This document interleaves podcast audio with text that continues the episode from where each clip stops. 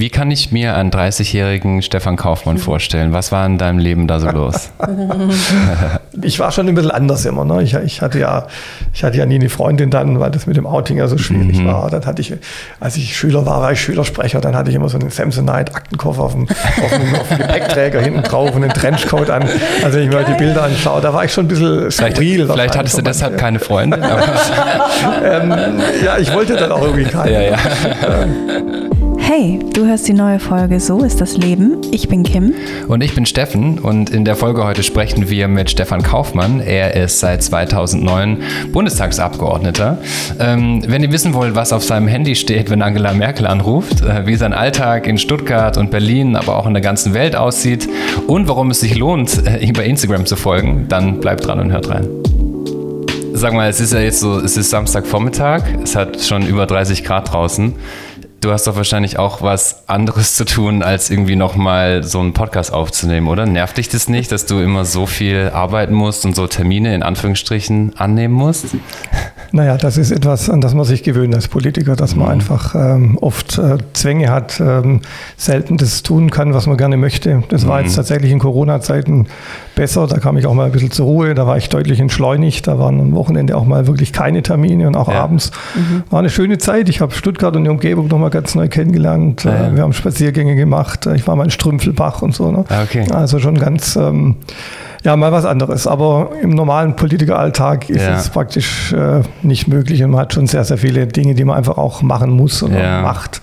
Wie sieht ja. so eine normale Woche von dir aus? Also eine eine, eine Work Week quasi. Das ist ja die Frage, es gibt schon fast keine normalen Wochen. Ne? Also ja. wenn jetzt normaler Regelbetrieb ist, dann mhm sag mal, bin ich äh, alle zwei Wochen ungefähr in Berlin. Wir haben 22 mhm. Sitzungswochen und 52. Ähm, mhm. die beginnen dann in der Regel Montagmorgens, äh, auch zum Teil schon sehr früh, mhm. weil ich äh, eine Enquete-Kommission leite. Die treffen sich immer montags. Da muss ich zum Teil schon Sonntagabends anreisen oder montags sehr früh.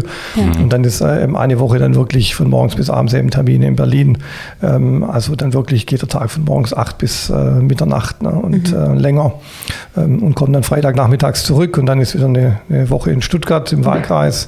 Mhm ähm, dann eben auch ganz viele unterschiedliche Termine. Also wirklich auch von morgens bis später dann ähm, mhm. von halb zehn dann bis später den Abend hinein. Natürlich auch viele Veranstaltungen, Empfänge, mhm. Parteiveranstaltungen. Also einfach ganz viel unterschiedliche Dinge. Und äh, jetzt bin ich gerade ein bisschen im anderen Modus, weil jetzt mache ich gerade eine Roadtour durch Deutschland und ja. durch Europa. Mhm extrem viel unterwegs. Also gerade diese Woche war ich in Jena, in Halle, in Leipzig, in Dresden, in Erlangen, in Fürth, in Nürnberg, in München, die letzten vier Tage. Ja. Weiß man dann noch irgendwann, in welcher Stadt man gerade ist? ja, es passiert dann schon mal, dass man tatsächlich überlegt, morgen suche ich jetzt so Ein bisschen in so einem Rockstar-Leben. Ja. So ungefähr. Ja. Aber wie kann ich mir das vorstellen? Du machst du morgens deinen Kalender auf am Handy und denkst, oh nee, jetzt habe ich um acht, um halb neun, um neun, um mhm. zehn oder weißt du schon vorher, also sprich dein Assistent, der oder die, diejenigen, die für dich die Termine machen, sprechen die das alles mit dir ab und fragen dich oder knallen dir die, die Termine einfach rein und dann musst du dich dran halten, so in Anführungsstrichen? Also in der Regel gucke ich mir am Tag vorher schon mal an, was ich am nächsten okay. Tag mache, klar. Ähm, nein, jetzt muss, man muss sich schon so vorstellen, ich habe ja mehrere Büros. Ne? Ich habe ja. ja. ein Büro in Stuttgart, in äh, zwei sogar, weil ich die Geschäftsstelle noch als Kreisvorsitzender leiten muss, dann in, in Berlin jetzt zwei Büros. Mhm. Nicht so einfach, das zu koordinieren. Also ich kriege einfach eine Terminanfrage und schreibe dann einfach drauf, ja, bitte Termin ausmachen oder äh, per Mail natürlich vieles mhm. und dann machen die Büros eben dann Termine aus und mhm. dann sehe ich dann eben das Ergebnis in äh, drei, vier Wochen. Ne? Also ich, ähm, also ich, manchmal fragt mich jemand, wir haben doch einen Termin, dann, dann und dann ah, okay. sage ich ja, äh, wahrscheinlich. also, aber am Tag vorher weiß ich das natürlich schon. Aber jeder Tag ist äh, von morgens bis abends voll. Ja. Also manchmal denkt man schon, mal ist eine halbe Stunde äh, Luft, um mal nur einen Tweet zu schreiben oder sowas. Ne? Das mhm. machen ja nebenher auch noch Social Media. Ja. Also manchmal ist wirklich gar keine Zeit, da muss man wirklich am, am Auto an der Ampel dann irgendwie noch äh, kurz eine Tweet absetzen oder ah. äh, Facebook-Post oder sowas. Also es ja. ist schon äh, auch sehr intensiv und auch mhm. stressig durchaus. Ja. Wie viele Menschen arbeiten denn so für dich? Hast du das, hast du da einen Überblick? Ja, also. Also du hast einen Assistenten, mit dem haben wir ja auch gesprochen. Genau. Dann habe ich aber auch mal eine Mail bekommen von einem ähm, studentischen Mitarbeiter. Genau, also ich habe in Stuttgart habe ich drei Mitarbeiter, in mhm. Berlin habe ich im Büro jetzt gerade zwei Mitarbeiter, mhm.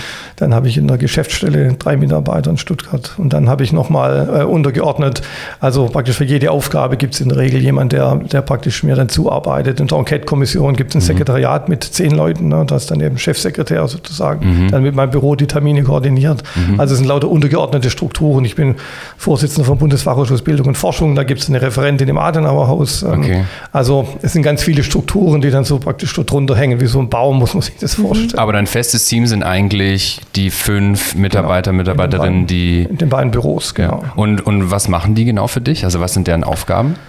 Ja, also die machen hier in Stuttgart äh, zum, natürlich die ganzen Termine auch äh, planen, vorbereiten, äh, auch Social Media Planung, mhm. ähm, dann diese Steffeles Talks Reihe, die ich mache, dann eben auch vorbereiten, ähm, auch Terminvorbereitung, dann eben auch inhaltliche Vorbereitung mhm. oder begleiten mich auch mal zum Termin. Ja. Ähm, das ist so das, was die Stuttgarter Büros machen und in Berlin ähm, natürlich das Gleiche dann eben Begleitung von Ausschussarbeit, Vorbereitung von Sitzungen, ähm, ja, Aktennotizen, Reisen natürlich planen. Mhm. Also, ja. also ich dachte schon immer, ich mache viel.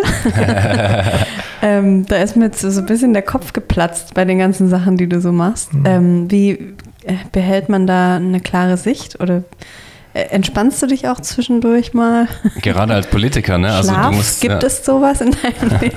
Du musst ja, ja auch immer das Richtige sagen, ne? Oder du musst immer eine richtige ja. Antwort parat haben. Ja. Naja, es ist, also, das ist schon so, man muss immer präsent sein, mhm. man ist auch ständig unter Beobachtung. Ne? Mhm. Auch wenn man in Stuttgart unterwegs ist, Leute erkennen einen natürlich, man kann sich selten mal so fallen lassen. Ne? Man mhm. ist immer schon unter Strom und auch wenn man natürlich jetzt einen Termin hat, wird immer erwartet, dass man immer alles gut und richtig macht und so weiter. Also äh, entspannen, schlafen, mhm. traditionell wenig. Ich habe mir irgendwann in der Schulzeit mal angewöhnt, naja, nicht länger als fünf Stunden zu schlafen. Und oft mhm. sind es auch nur vier Stunden. Mhm. Ja, also wenn man etwas älter wird, dann merkt man es auch. Früher habe ich es mhm. tatsächlich nicht, nicht so gemerkt, aber jetzt ja. heute natürlich äh, bin ich dann schon mal müde zwischendurch und bei so einem langweiligen Termin, wo man halt einfach nochmal da sitzt oder ja, bei so Abendveranstaltungen, wo man halt einfach nur in der ersten Reihe sitzt und zuhört und dann mhm. muss man schon auch aufpassen, dann sind immer Kameras da. Ne? ja, ja. Fragt auch mal jemand, oh, warst du wieder müde gewesen? Ja, mein ja. Gott, ja, passiert. Gehört dazu. Ja, Aber acht Stunden schlafen mhm. habe ich, also in der Corona-Zeit jetzt vielleicht mal sechs, sieben Stunden, aber mhm. dann wache ich wirklich auch sehr früh auf dann. Mhm. Also soweit Schlaf, mhm. ähm, der kommt zu kurz auf jeden Fall. Okay. Ähm, du kriegst ja wahrscheinlich vor deinen Terminen auch Briefings. Also äh, nicht immer, ja. Nicht immer. Ähm, hast du heute irgendwas, hat dein Assistent heute irgendwas nein, zu dir gesagt? Nein, nein. nein. Also ähm, klar, ähm, manchmal kriegt man eine Vorbereitung und braucht sie nicht. Ja. Ich meine, jetzt bin ich lange dabei. Ich meine, ja, ja. man hat auch viel Routine, auch bei den inhaltlichen Sachen. Wenn man, mhm. wenn man natürlich lange Dinge lange begleitet, dann mhm. äh, lässt man sich jetzt nicht nochmal extra briefen. Klar, manchmal fühlt man sich einfach wohler, wenn man nochmal einen Zettel hat, wo ein paar mhm. Äh, Stichpunkte draufstehen. Ja. Ich lasse mir auch selten jetzt irgendwie ganze Reden schreiben, sondern mhm. der Regel eher so Stichpunkte. Mhm. Und dann fühlt man sich einfach besser, falls er doch mal irgendwie ein Blackout hat. Oder, ja, ja. Aber jetzt für solche Termine lasse ich mich jetzt nicht extra briefen. Was wäre denn ein Termin, für den du richtig viel Vorbereitungszeit brauchst? Also brauchst du für deine, wenn du sprichst im Bundestag, brauchst du da viel Vorbereitungszeit? Ähm, ja, da ist auch so. Ich meine, ich spreche ähm, immer noch mit Skript, muss ich sagen. Einfach auch, mhm. damit ich was habe. Ich meine, ich könnte genauso gut auch vier Minuten freisprechen. Ich meine, mhm. das sind Themen, in denen ist man eh drin. Ne? Ja. Ähm, also, aber die wird natürlich schon vorbereitet. Ähm, muss ja auch, das ist ein bisschen das Problem an den Bundestagsreden. Man kann ja nicht irgendwie reden, solange man will, sondern man hat halt vier Minuten oder sechs ja. Minuten. Und da mhm. muss man eben schauen, wenn man frei spricht, kommt man ein bisschen gerne ins Plaudern und dann vergisst man vielleicht die wesentlichen Sachen. Also es geht immer so eine Strukturierung der Rede.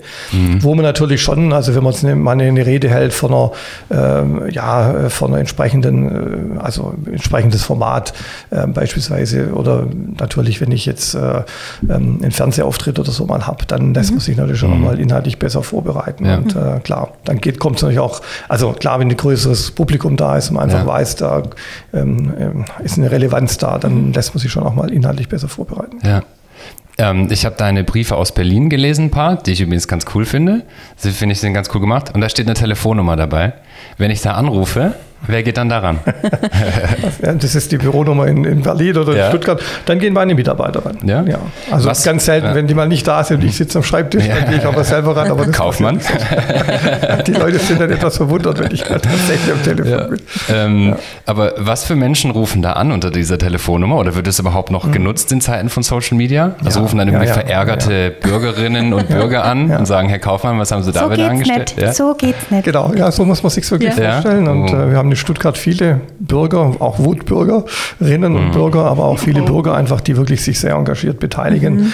Und wenn dann eben entsprechende Dinge auch in den Medien sind, äh, äh die dann, also zum Beispiel bei der Krawallnacht jetzt in Stuttgart, ja. dann rufen die Leute wirklich Montagmorgens um acht, ja. dann geht das Telefon, also Nein. in meinem Büro, in der Geschäftsstelle der CDU, ne, mhm. und wollen dann einfach ihren Unmut loswerden. Ne? Das geht nicht und was macht die CDU da? Und, äh, mhm. ähm, und das sind dann schon sehr viele Telefonate. Ne? Mhm. Insgesamt äh, ist die Stuttgarter Bevölkerung hier sehr kommunikativ. Ich kriege sehr viele E-Mails zu allen Themen. Mhm. Ähm, ja, auch mal ein Lob, äh, aber natürlich mhm. schon auch viele dann, die die anrufen, haben ein Anliegen, möchten sich beschweren. Und antwortet man denen dann?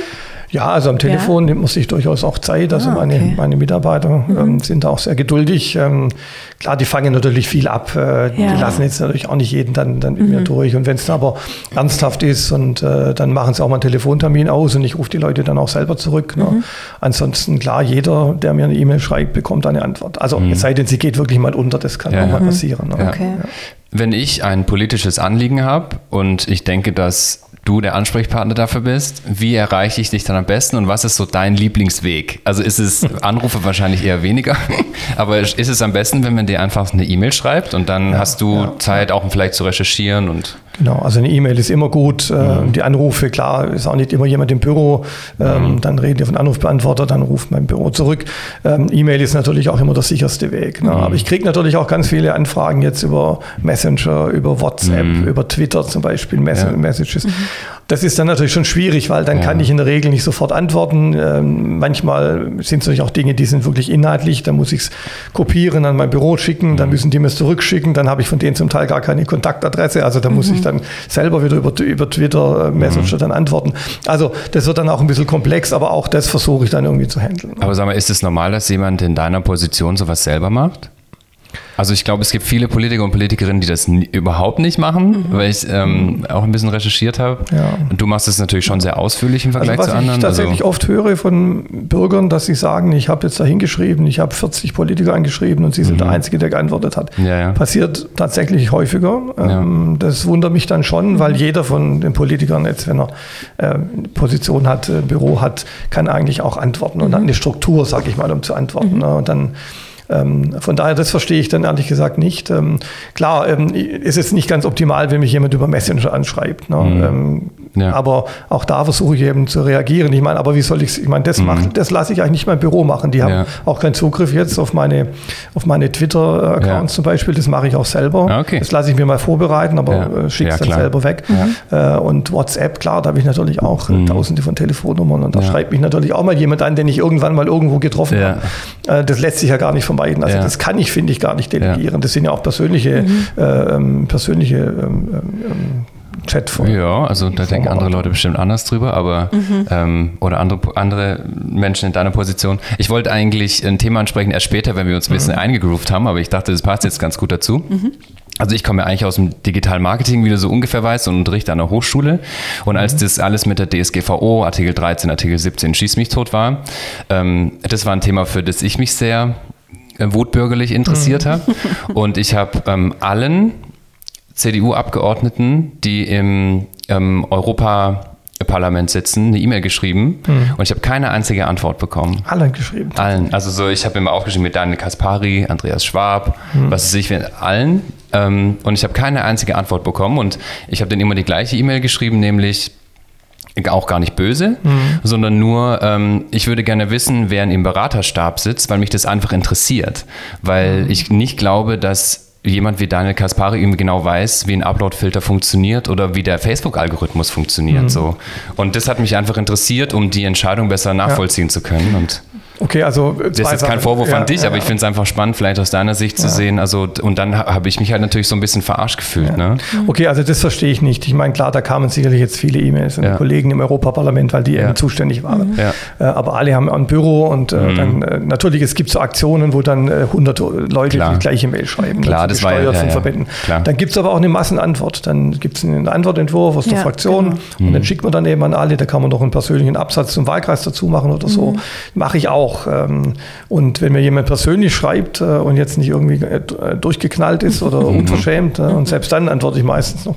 Ähm, dann, dann antworte ich auch. Und das sollte euch wirklich auch so sein. Und das andere, ein bisschen das Fachliche, also man darf das jetzt nicht unterschätzen. Wir machen natürlich alle viel, aber wir haben unsere Spezialgebiete und es gibt, wir haben unsere Berichterstatterthemen und da sind wir wirklich dann auch Spezialisten. Ne? Und mhm. derjenige Kollege, der das im Europäischen Parlament eben macht, der das mhm. auch betreut hat, also der arbeitet sich da dann schon ein und der weiß dann und sollte jedenfalls wissen und ich denke, er weiß es auch, was ein Upload-Filter ist und wie mhm. das technisch funktioniert. Mhm. Er ist natürlich jetzt kein, klar, es gibt immer noch Leute, die dann mehr wissen, ja. aber es ist jetzt auch nicht so, dass man das dann nur so oberflächlich mhm. begleitet. Mhm. Ne? Wer berät dich denn, wenn du eine Frage hast? Weil du kannst ja auch nicht alles wissen, du musst dich informieren, ist ja auch dein Job. Genau. An ja, wen kommt, wendest kommt du dich? ein bisschen drauf an. Also ich meine, jetzt diese allgemeinen Fragen, allgemeinpolitische Fragen aus dem Wahlkreis, das können ja wirklich alle Themen sein. Ne? Äh, das macht dann eben tatsächlich mein Büroleiter in Stuttgart, der hat sehr viel Erfahrung, mhm. Ähm, hat auch ein sehr breites Allgemeinwissen, der kann viel äh, abfangen. Ne? Mhm. Ne? Wenn es Spezialfragen sind, dann äh, fragt man äh, die Büros äh, aus den Arbeitsgruppen im Bundestag. Also wenn es halt eine verteidigungspolitische Frage ist, dann fragt man den Referenten der AG Verteidigung beispielsweise.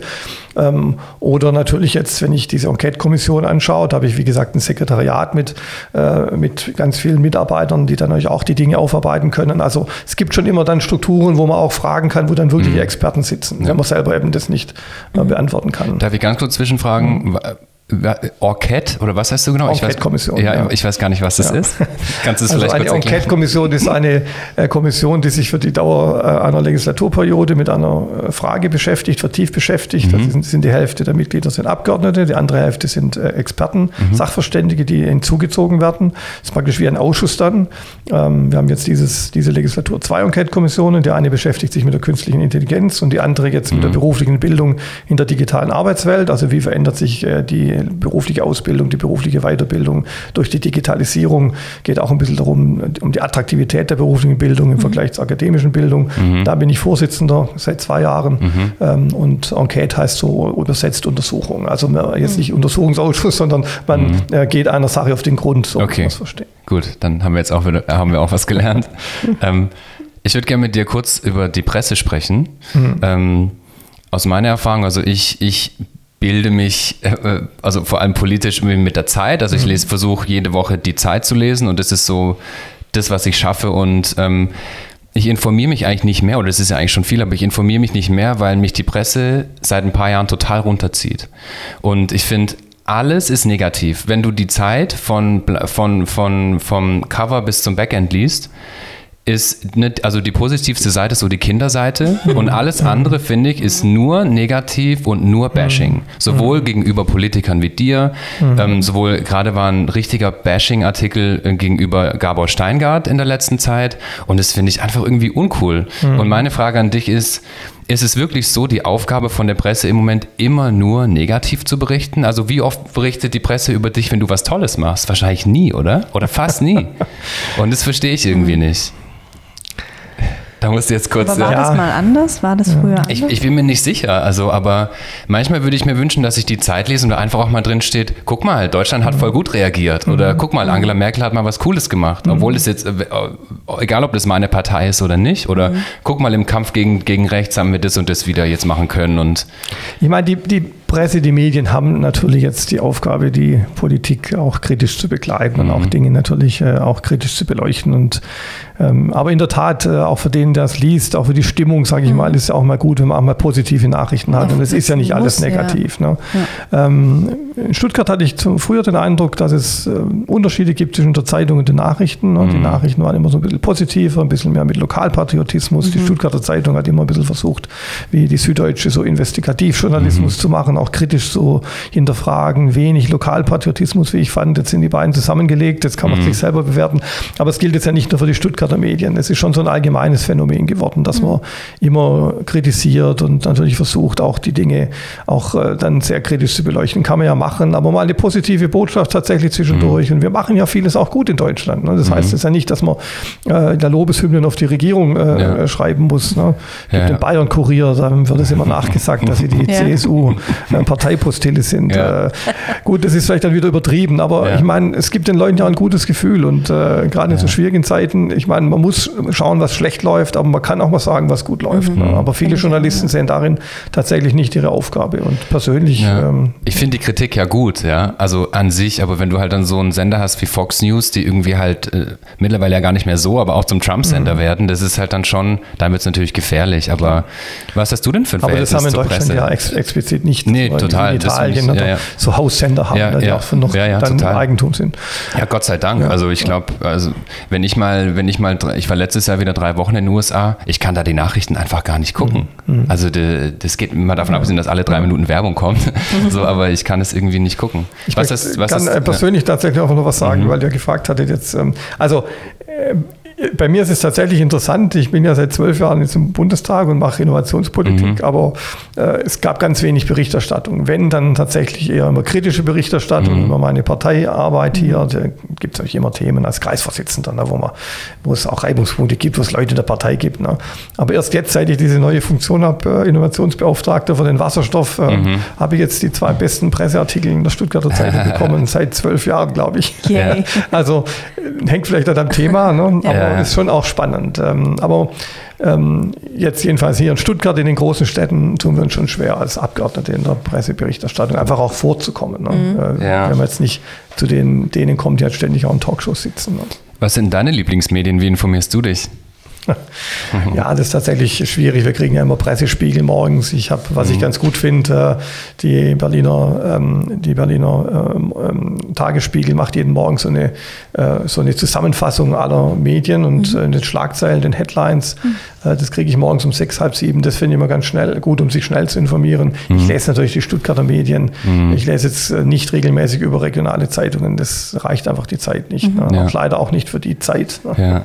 Ja. Ähm, das ist schade schade. Ja, und Fernsehen gucke ich relativ wenig, muss ich sagen. Mhm. Ich gucke auch ganz, ganz ungern Talkshows, weil ich finde, die allermeisten Talkshows äh, mhm. ufern völlig aus und haben wenig äh, ähm, Erkenntnisgewinn. Ja. Apropos Presse, vielleicht noch eine Frage dazu. Wir haben natürlich ein bisschen, bisschen recherchiert zumindest. ähm, und äh, ich habe auch das Interview bei dir gesehen, das es bei YouTube gibt, das du ähm, bei Phoenix gegeben hast, rund um die Ehe für alle. Und ich fand es so panne, äh, muss ich, also nicht von dir aus, sondern von einem Journalisten, weil die erste Frage sofort, ich habe es mir abgeschrieben, ist, ähm, Sie leben selbst in einer festen Beziehung mit einem Mann, fühlen Sie sich nicht benachteiligt? Ich finde, es ist so eine Arschlochfrage, um in so ein, um in so ein Interview einzusteigen. Also, und wahrscheinlich haben die doch so, ich stelle mir das so vor, die haben sich bei Phoenix, hat sich das Redaktionsteam so zusammengesetzt ja, ja. und dann, hey, heute haben wir das Thema Ehe für alle. Hm, da gibt es doch jemanden im Bundestag, der, der relativ offen mit seiner Sexualität umgeht, fragen wir doch mal den mhm. und so kritisch wie möglich, um ihn irgendwie bloßzustellen. Mhm. So stelle ich mir das, das vor. Das war ähm, kurz das weiß ich, ich glaube, es war 2017. Ja. Oder also ich habe hab wirklich sehr, sehr viele Interviews. Ja, ja, ja klar. Aber, bei, aber ist bei Günter Jauch und ja. bei, bei, Blas, äh, bei ja. Blasberg zu dem Thema. Also aber habe ich da viel gemacht. Natürlich. Ist es, nicht, ist es nicht für dich blöd, wenn du dann zu so einem Thema eingeladen wirst, nur weil du irgendwie einen persönlicheren Bezug vielleicht dazu hast? Mhm. Oder hat dich die Fraktion dann auch so ein bisschen vorgeschickt? Naja, gut, in dem Fall musste mich die Fraktion nicht vorschicken, die mhm. kommen dann schon selber. Das ist ja, ja, dann ist man mal eine Woche in allen Medien. Ne? Das mhm. sind ja wirklich solche Wellen, wo dann der eine vom anderen abschreibt. Ähm, ja, ja. Kann man sich dann nicht retten. Da gab es Tage da, wo das beschlossen wurde, da hatte ich an einem Tag, glaube ich, 15 Radiointerviews gegeben. Ne? Also das ist schon mhm. extrem dann.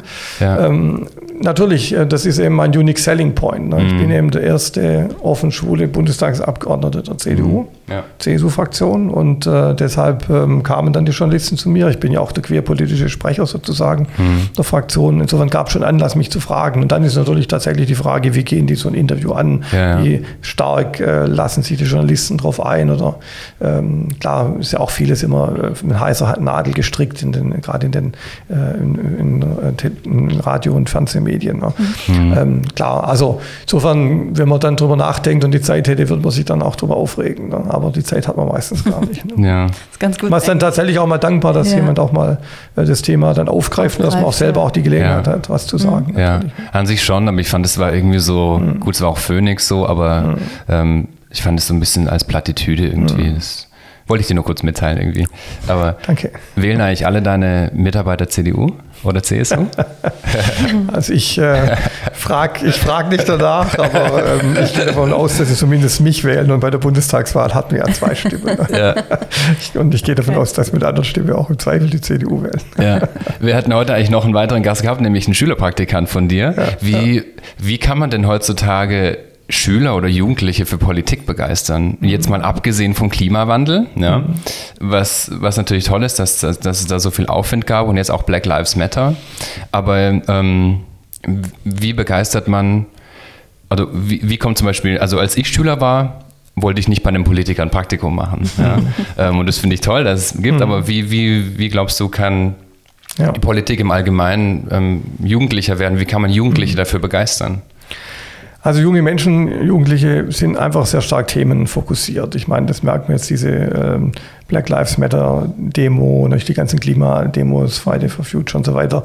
Ähm, da war einfach ein Thema, das, äh, das beschäftigt junge Menschen. Dann gehen sie auch auf die Straße und machen, setzen sich ein. Mhm. Ähm, Engagement jetzt in einem längeren Kontext ist eher zurückgegangen und das macht es eben auch der Politik schwierig, so ein längerfristiges Engagement. Ne? Es hilft natürlich sehr viel, muss ich sagen, wenn wir in Schulen gehen, wenn wir eingeladen werden von Lehrern mhm. zu Podiumsdiskussionen oder ähm, mit einer Klasse ein Gespräch zu führen. Wir haben ja auch in Berlin immer wieder die Möglichkeit, ähm, wenn Schulklassen nach Berlin kommen, dann gibt es auch immer diese Gespräche. Mhm. Und da merkt man schon, da bewegt sich viel. Dann äh, kriegt auch so ein Politiker einfach mal eine andere ein Gesicht und ähm, äh, mhm. die, die Schülerinnen und Schüler merken, okay, das ist ja, ähm, der ist ja vielleicht ganz cool oder der ist ja gar nicht so, äh, wie ich mir das vorgestellt habe. Ne? Ja. Sind auch die Lehrer dann oft oft äh, überrascht, dass äh, Schülerinnen und Schüler, die sich anders eingeschätzt hätten, vielleicht auch unpolitisch eingeschätzt hätten, auf einmal dann sich interessieren und mhm. dann so langsam warm werden und Fragen stellen. Also äh, insofern persönliche Begegnungen bringen schon, schon immer mhm. sehr viel. Ne? Und ähm, ja, ansonsten versuchen wir natürlich auch über unsere Formate, über Social Media, mhm. über die Art und Weise, wie wir kommunizieren, natürlich auch äh, jugendgerechter zu werden. Ein Kollege hat jetzt angefangen bei TikTok. Mhm. Äh, okay, muss man sich überlegen, Snap und so, äh, ja. Ähm, Jodel, äh, okay, kann man alles machen. Habe ich auch schon mal gemacht, kam auch tatsächlich gut an. Ne? Ja. Aber man muss auch mal ein bisschen aufpassen, dass man authentisch bleibt ja. natürlich. Ne? Donald, ich finde, du, das nicht, so, an, nicht so anbietend gut. wirkt bei den jungen Menschen. Ja, du schaffst es sehr gut auf deinem Social Media. Mhm.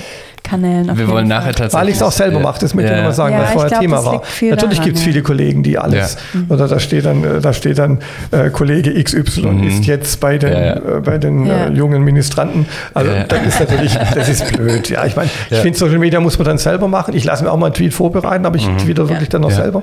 Und äh, das ist schon, glaube ich, die Kunst mhm. dabei.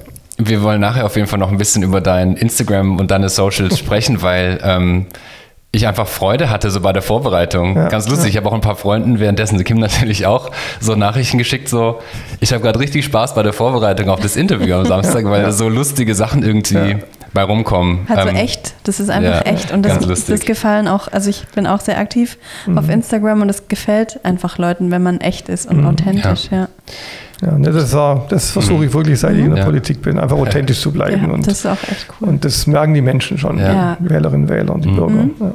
Ich ähm, weite meine Frage, die ich gerade gestellt habe, noch mal ein bisschen aus. Ähm, warum äh, glaubst du, oder wie kann denn die CDU ähm, junge Wähler begeistern?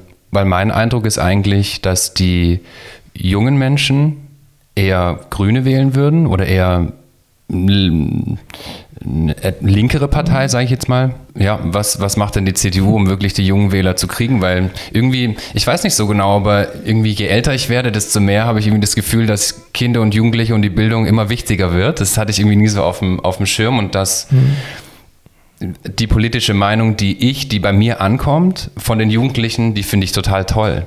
Mhm. Ähm, und ja, deshalb so die Frage, was, was glaubst du, kann speziell die CDU machen? Oder ja, die ja eigentlich so ein bisschen als, darf ich das sagen, so ein bisschen als eingestaubte, gerade wegen der mhm. CSU halt so ein bisschen mhm. vielleicht bei, vielleicht bei jungen Wählern und Wählerinnen als eher eingestaubte Partei gilt. Darf, die, darf CSU so ist, die CSU ist sehr flexibel geworden unter, unter Söder, oder?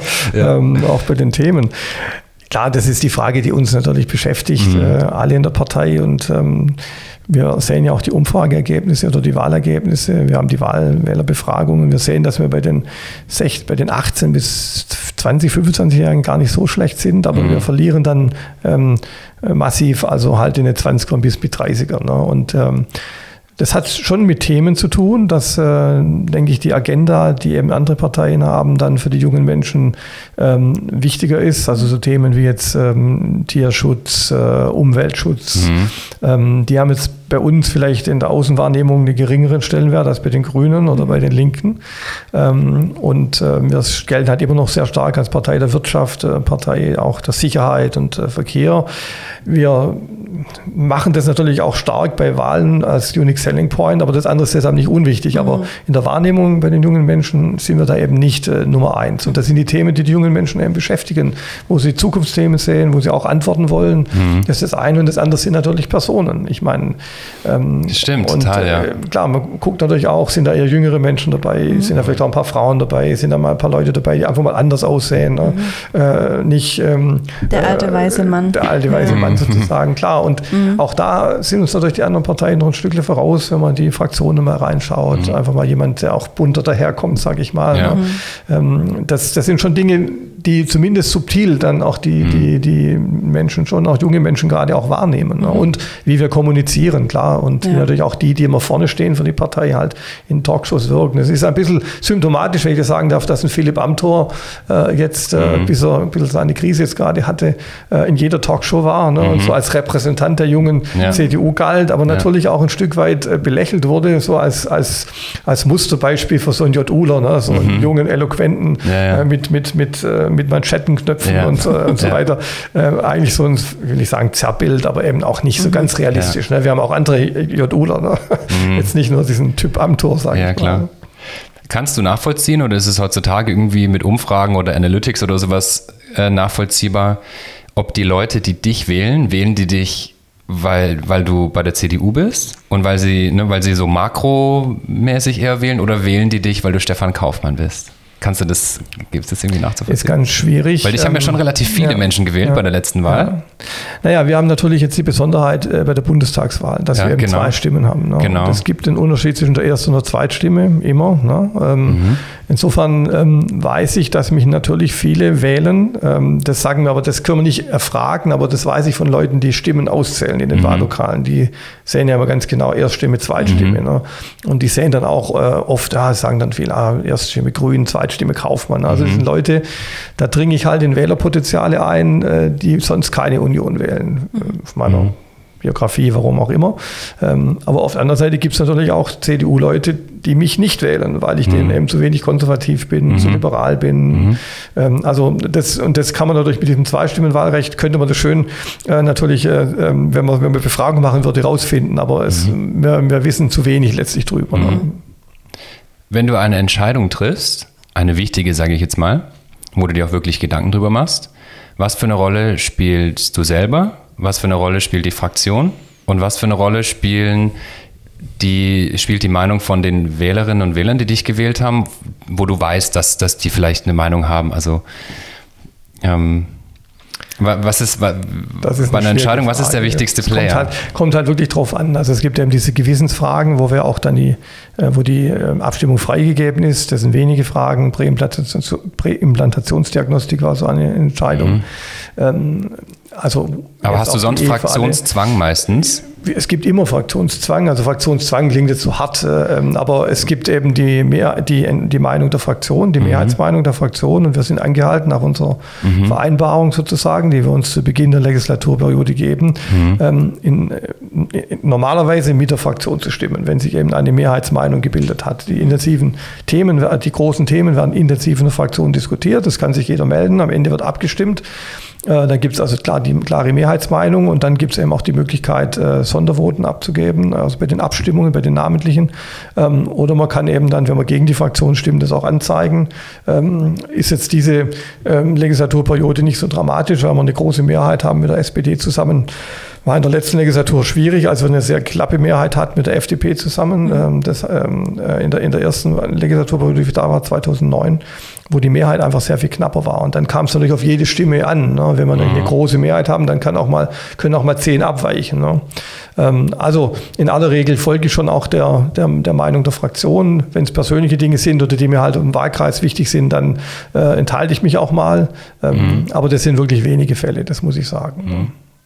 Was für eine Rolle hast du in der Fraktion? Wenn ich jetzt drei oder vier von deinen Kolleginnen einladen würde, äh, also würden sie zum Beispiel sagen, äh, keine Ahnung, das ist der besonders harte, das ist der, das ist der besonders lustige, weißt also, mhm. ähm, man hatte immer so eine Rolle, zum Beispiel in der Klasse gibt es den Klassenclown, gibt es den besonders smarten, gibt es den, was hättest du da für eine Rolle in der Fraktion, glaubst du?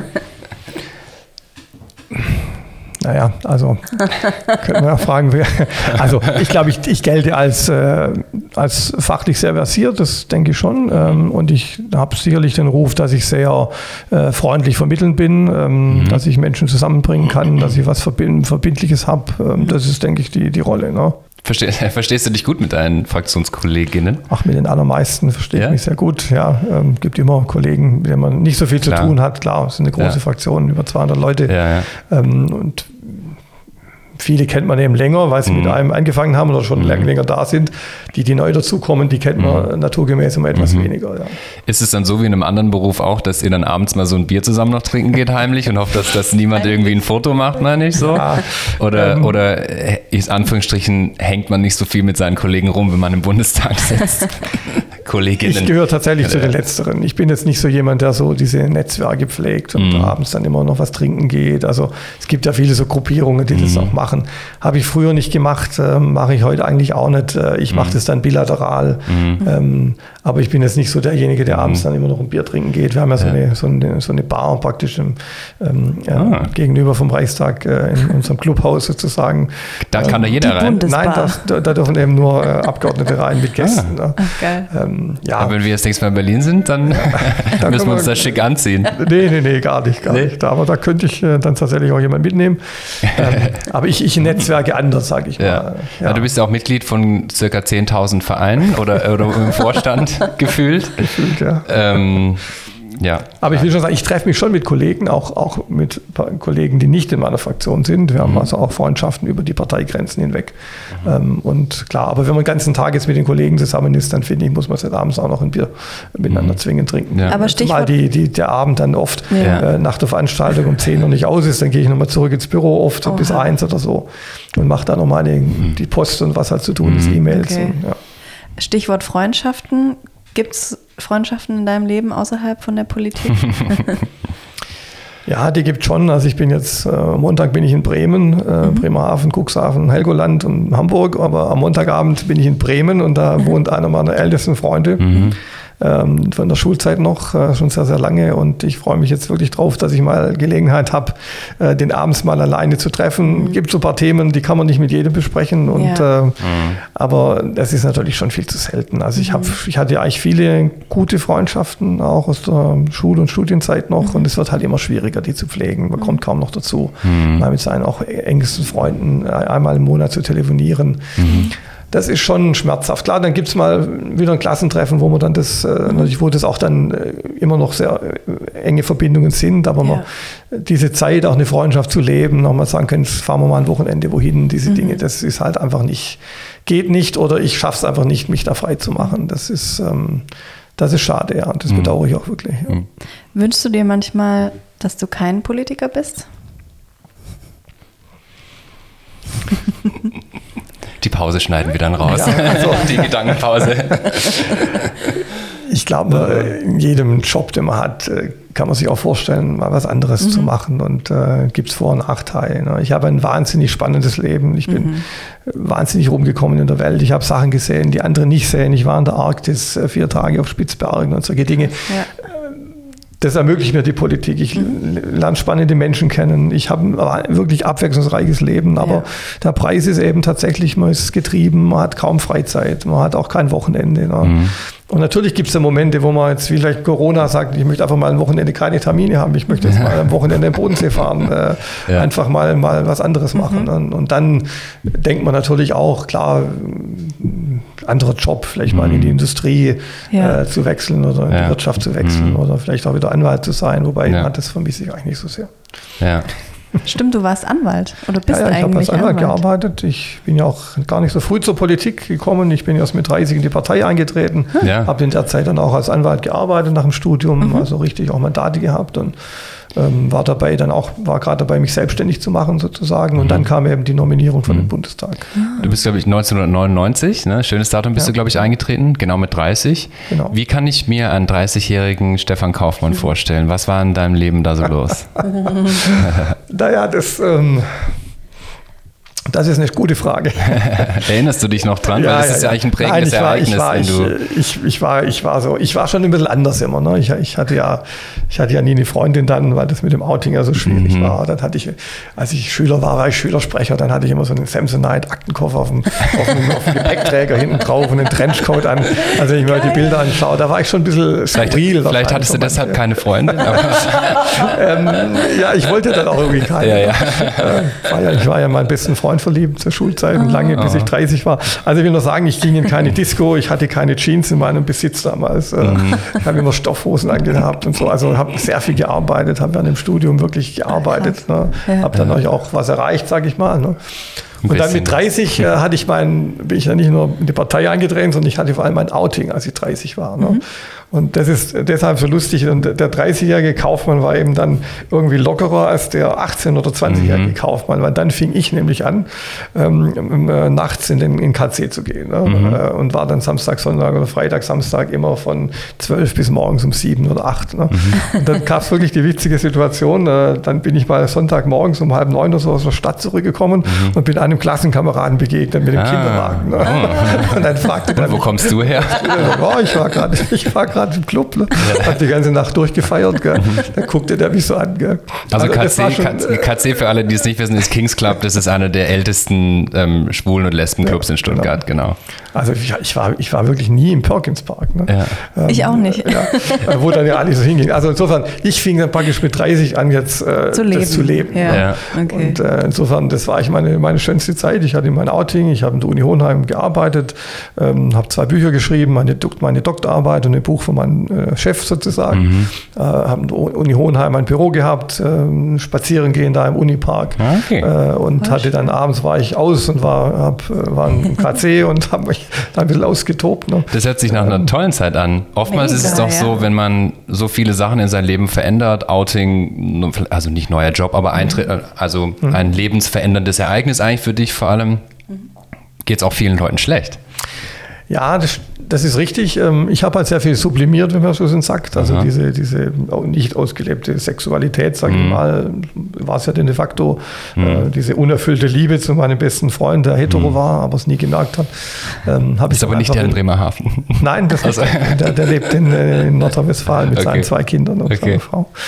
Ähm, ja, und ähm, habe dann eben sehr viel gearbeitet und habe ja. dann wirklich eben dann das in, in, in Aktivität mhm. gesteckt.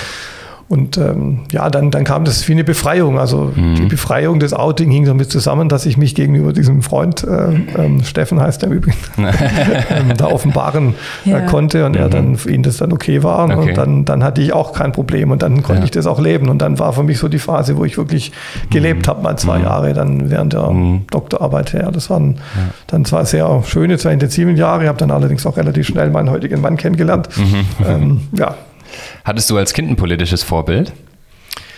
Ja, tatsächlich. Äh, es war nicht Helmut Kohl. äh, ich, ich war tatsächlich ein großer Bewunderer von Helmut Schmidt, so okay. am zehnten Lebensjahr ungefähr. Mhm. Hat mich da tatsächlich schon ein bisschen für Politik und Geschichte interessiert. Mein mhm. Vater war sehr politisch, ähm, ähm, ist allerdings, als ich zehn war, äh, schwer krebskrank geworden, war dann eigentlich eineinhalb Jahre lang mehr oder weniger nur im Krankenhaus, bis er dann mhm. starb, als ich zwölf war hat, glaube ich, ähm, ähm FDP immer gewählt, äh, mhm. War aber sehr politisch-historisch interessiert und dann hätte es natürlich jetzt alles gefreut, äh, was so passiert ist jetzt. Und mhm. wenn ich heute, wenn das heute sehen würde, dass ich ja. im Bundestag bin. ähm, ja. Aber in der Zeit äh, war ich ein großer Fan von Helmut Schmidt und äh, äh, durchaus ähm, kritisch, was die Anfänge von Helmut Kohl angeht. Mhm. Ja. Also da war mal, ich auch noch nicht CDU-Mitglied. ich habe mal eine ganz wichtige Zwischenfrage. Ähm, hast du zu Hause ein Bild von dir und Angela Merkel hängen? So. Nein, aber im Internet. Wie bitte? Im Internet gibt es ein Bild von uns beiden auf Homepage. Aber ich habe kein Bild von uns beiden zu Hause. Auf dem Nachttisch. Nein, ich, ja. ich, bewundere sie wirklich, ähm, auch aus einer näheren Betrachtung, aber ähm, das würde ich jetzt nicht machen. Wie, wie oft hast du denn mit ihr tatsächlich zu tun? Wüsste sie, also wüsste sie, wenn, ja, wenn sie so durch den Gang läuft, sagt sie schon, und Stefan, wie geht's? Nein, so? sie hat mich auch mal angerufen, äh, sie ruft dann auch mal an. Also, ähm, also im letzten Wahlkampf, OB-Wahlkampf, kam sie ja her, um Turner zu unterstützen, mhm. hat sie mich vorher angerufen. Steht dann auf deinem Display, Angela Merkel ruft an? Oh äh, nein, in der Regel stellt dann jemand durch. okay, ja, stimmt. Direkt an. Stimmt. Ja, nein, sie erkennt mich und äh, wir haben immer wieder mal Begegnungen. Im, Kommt der Klingelton. da kriegt, kriegt jeder im Büro ein Panik. Nein, aber sie äh, gibt immer wieder Begegnungen im Aufzug. Äh, wir ja. gemeinsam zur Fraktionssitzung fahren. Ja. Das muss man sich da aber jetzt sehr bemüht vorstellen. Mhm. Da ist Security dabei, der Pressesprecher dabei, die persönliche Referentin mhm. dabei, oh, ja. die Kollegen, die noch mhm. dabei stehen, dann mal einer, mal drei, mal fünf und dann alle, mhm. ähm, je nachdem, wie gut sie sich halt kennen, in, in Ehrfurcht erstarrt oder die, die sie länger kennen, sprechen sie dann auch mal an. Und äh, ich da gibt es immer ganz lustige Begegnungen. Also manchmal ist sie besser drauf, manchmal nicht. Ich würde auf jeden Fall erstarren. Ja, ja, ja glaube ich schon. Es ist klar. Die ist schon super Schon eine krasse Person, ja, ja die ist ein Superstar. Ne? Und wirklich äh, die bedeutendste Politikerin mhm. unserer Zeit, das kann man nicht anders sagen. Hattest du schon die Chance, ähm, Becoming zu sehen die, oder das Buch zu lesen oder den, die Netflix-Doku zu, anzuschauen? Nein, äh, shame on me, ich habe kein Netflix und ich habe uh. nie was bei Netflix angeschaut. Okay, aber es ist echt eine ganz coole Doku, das hat mich gerade nur daran erinnert, wo man eben dann auch sieht, Klar, das ist natürlich alles Hollywood-mäßig gemacht, aber mhm. wo man sieht, was es eigentlich bedeutet, in so einer Position zu sein, auch für den Alltag und so, das fand ich eigentlich mhm. ganz nett. Mhm. Ganz so schlimm ist es bei mir noch nicht. Ja. aber, aber, hast du auch Personenschutz? Nein, nein, nein, Personenschutz haben tatsächlich nur also bestimmte Minister, auch nicht alle, ne? also mhm. Außenminister, Innenminister, Justizminister ja. ähm, und äh, einzelne Kollegen, wenn sie tatsächlich bedroht sind, ne? wie jetzt ja mal auch äh, Kollegen mit ähm, türkischer Abstammung zum Beispiel, mhm. die dann Personenschutz hatten, weil sie bedroht wurden mhm. jetzt ne, im Internet oder öffentlich. Ja. Dass Politikerinnen bedroht werden, hört man immer häufiger, sowohl von rechts als mhm. auch von links. Ähm, hast du auch da negative Erfahrungen mitmachen müssen? Also ich habe schon auch viele Erfahrungen jetzt gemacht mit Beschimpfungen, äh, mit Bedrohungen im Zusammenhang mit Stuttgart 21 war natürlich mhm. so eine mhm. wirklich ganz mhm. schwierige Zeit, wo man ähm, ganz Da kam viel, das Stuttgarter Wutbürgertum. Ja, ja, ja, ja, Das hat sich vor allem auf äh, Politiker, die sich dafür ausgesprochen haben, entladen. Und ich war ja damals mhm. durchaus auch im Verkehrsausschuss stellvertretender, stellvertretendes Mitglied und Berichterstatter für Stuttgart 21. Also war da schon auch Teil dieser, mhm. äh, dieser äh, des, ähm, ähm, derer, die da halt uns wirklich auch angegriffen haben, auch beschimpft haben wenn wir auf Veranstaltungen waren. Jetzt im, äh, es gibt immer wieder mal Themen, wo wir dann tatsächlich auch, wo ich auch persönlich beschimpft werde. Ne? Mhm. Ähm, viel natürlich auf Social Media dann, mhm. weniger E-Mail auch, aber auf Social Media gibt es natürlich schon ganz massive Wie gehst du damit um? Drohungen. Ja gut, ich, ich sperre sie dann in der Regel ja. dann mhm. auch, blockiere sie dann. Ähm, man, versucht jetzt selten dann auch wirklich in eine Diskussion zu mhm. gehen. Manche kann man dann schon ein bisschen aus der Reserve locken. Ja. Äh, man kann auch mal jemand anrufen. Ich habe schon auch im Zusammenhang mit meinem Outing, auch mit meinem Streit mit der katholischen Kirche damals, als ja, ja, um die Segnung ging, ähm, dann auch schon ähm, massive ähm, Beleidigungen, Bedrohungen mhm. bekommen. Jetzt nie mhm. Morddrohungen im engeren Sinne. Ne? Ja. Seit dem Internet, Twitter, da kann schon mal so eine Reaktion kommen. Ja. Ihr solltet doch euch alle, ja, sollten wir doch alle umbringen, sowas. Aber mhm. ich habe so immer wieder mal, genau, immer wieder aber auch schon mal Dinge, die an den, mhm. Sta an den Staatsschutz äh, gegeben zum, zum Überprüfen lassen. Okay, ne? krass. Ähm, okay, das passiert, passiert nicht so oft, aber passiert schon. Mhm. Ja. Du setzt dich ja sehr stark für Bildung ein auch. Wie war denn so das Studium für dich? Äh, zum, also du hast, wie nennt man das, also einfach Jura studiert? Jura studiert, ja. Mit was für einem ja. Schwerpunkt? Also wir haben ja keinen Schwerpunkt, ähm, das hat sich jetzt ein bisschen geändert. Also ah, okay. damals gab es mhm. keine Schwerpunktsetzung, man mhm. hatte dann so ein, so ein, konnte jetzt heute ja so Wahlfächer machen, man kann in der Wahlstation im Referendariat sich so ein bisschen vertiefen. Da hatte ich mich dann auf Gesellschaftsrecht und äh, mhm. Wirtschaftsrecht praktisch mhm. spezialisiert. Ähm, aber ähm, das erste, zweite Staatsexamen waren praktisch für alle gleich. Ne? Hat sich ein bisschen geändert. Ähm, ich hatte immer schon diese Leidenschaft natürlich fürs öffentliche Recht, fürs Europarecht, fürs mhm. Völkerrecht. Ne? Mhm. Ähm, ja, ich meine, prägend waren für mich jetzt eher in der Schulzeit bestimmte Lehrer, ne? auch Grundschullehrer, mhm. äh, Lehrerpersönlichkeiten. Ähm, Deutschgeschichte, die mich sehr beeindruckt haben und auch beeinflusst haben. Mhm. Aber so im Studium jetzt nichts Konkretes, okay. wo ich sage, das hilft mir jetzt äh, heute. Mhm. Was war denn so der Hauptgrund für dich, in die Politik einzusteigen?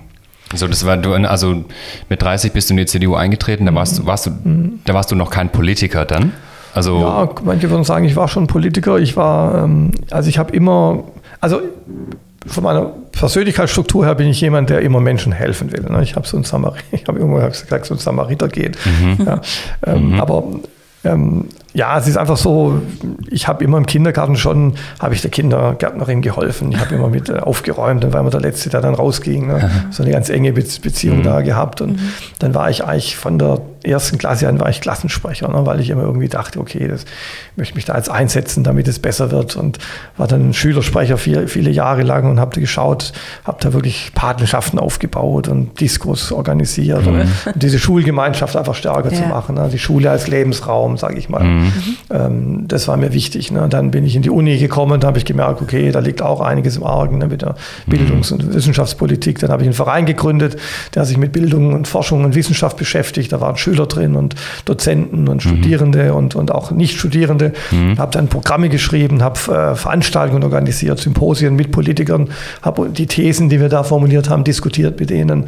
Alles dann praktisch äh, unter Autos der Öffentlichkeit in den kleinen Fachzirkeln. Und dann haben die immer gesagt, mein Gott, also ähm, tolle Ideen. Äh, und einer war dann dabei, mein späterer, äh, mein späterer Chef an der Uni Unheim, der sagte, äh, Herr Kaufmann, Sie müssen in die Politik, ne? mhm. Sie müssen in die Partei, Sie müssen mhm. in die CDU, Sie müssen Wissenschaftspolitiker werden. Mhm. Und das darf nicht verloren gehen. Es mhm. gibt zu wenig ja. Menschen, die sich so intensiv wie Sie da einsetzen. Und das war eigentlich für mich dann der Punkt, wo ich gemerkt habe, klar, die hören dir alle zu, mhm. ähm, du hast die Expertise erarbeitet, aber es geht halt nicht ohne Partei. Und ja. dann hatte ich mich erst mit 30, als ich aus Tübingen ja. nach Stuttgart zurückkam, dann entschieden, eben die Partei anzutreten. Hey, aber es hat nur zehn Jahre gedauert, finde ich jetzt nicht so viel, bis du das Direktmandat mhm. bekommen hast, ne? 2009. Sagt man Direktmandat bekommen ja, oder ja. wie? Ja, ja, Errungen bekommen, ja. Musstest du irgendwie stark dafür kämpfen? War das so Ellbogen und schnell nach oben oder bist du da eher so reingerutscht und dann einfach ähm, weil zehn Jahre ist eigentlich nicht, nicht, so, viel, nicht so viel vom Eintritt bis zum, bis zum Bundestag so?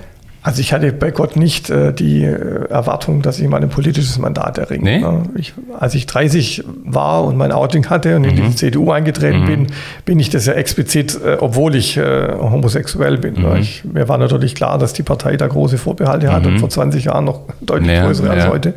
Ja. Ähm, also mir war klar, dass, dass dieses Thema jetzt, äh, ähm, also dass ich jetzt da keine, keine Erwartungen hatte, mein Mandat zu erringen. Aber mir war Bildungspolitik sehr wichtig und deshalb bin ich in die CDU mhm. eingetreten. Ähm, und Europapolitik, das waren meine zwei inhaltlichen mhm. Themen. Und das andere habe ich gesagt, okay, ist jetzt halt so, werde ich mich irgendwie durchkämpfen. Ne? ja. Und dann habe ich das gemacht, was ich halt immer mache. Ich mache es dann richtig, wenn ich ein Amt annehme. Ne? Und dann war mhm. ich relativ schnell Bezirksberatsprecher, da war ich Vorsitzender der CDU im Seelenbuch. Dann habe ich so diese paar Leiter, Parteileiter im Jahresturnus erklommen. Und ähm, ja, dann sind einfach andere auf mich aufmerksam geworden, weil ich eben mich sehr stark eingebracht habe. Ich habe mhm. die Zahl der Mitglieder in Seelenbuch von 150 auf über 300 verdoppelt in, mhm. glaube ich, zwei Jahren. Mhm. Ähm, und äh, ja, dann haben die gemerkt, okay, da ist jemand, mhm. offensichtlich ein Talent, sage ich mal. Ähm, und ja, dann war es aber immer noch nicht äh, so, dass äh, dann war ich Zweitkandidat für die Landtagswahl und irgendwann tatsächlich 2005 war ich schon im Gespräch intern als Bundestagskandidat. Mhm. Aber da war dann die interne Meinung ähm, von demjenigen, der damals Verantwortung trug, es ist noch zu früh. Ne? Mhm. Die Partei, aber vor allem die Wähler sind noch nicht bereit für einen schwulen CDU-Kandidaten. Und vor allem, du warst ja, wie warst du da, 35, 36 genau, oder so? Da war ich natürlich auch, ich war fünf Jahre in der Partei, da waren ja. Leute, die schon, die ja. älter waren, die schon viel länger in der Partei mhm. waren, die natürlich auch äh, Ambitionen mhm. haben, mal Bundestagsabgeordneter, mhm. das will jetzt meistens nicht nur einer mhm. werden. Ähm, und dann, damals war dann die Einschätzung, nee, das ist zu früh. 2009 ähm, Entschuldigung, 2000, genau, 2005 haben wir uns dann für, ja. äh, Jo Krumacher entschieden, einen evangelischen Pfarrer.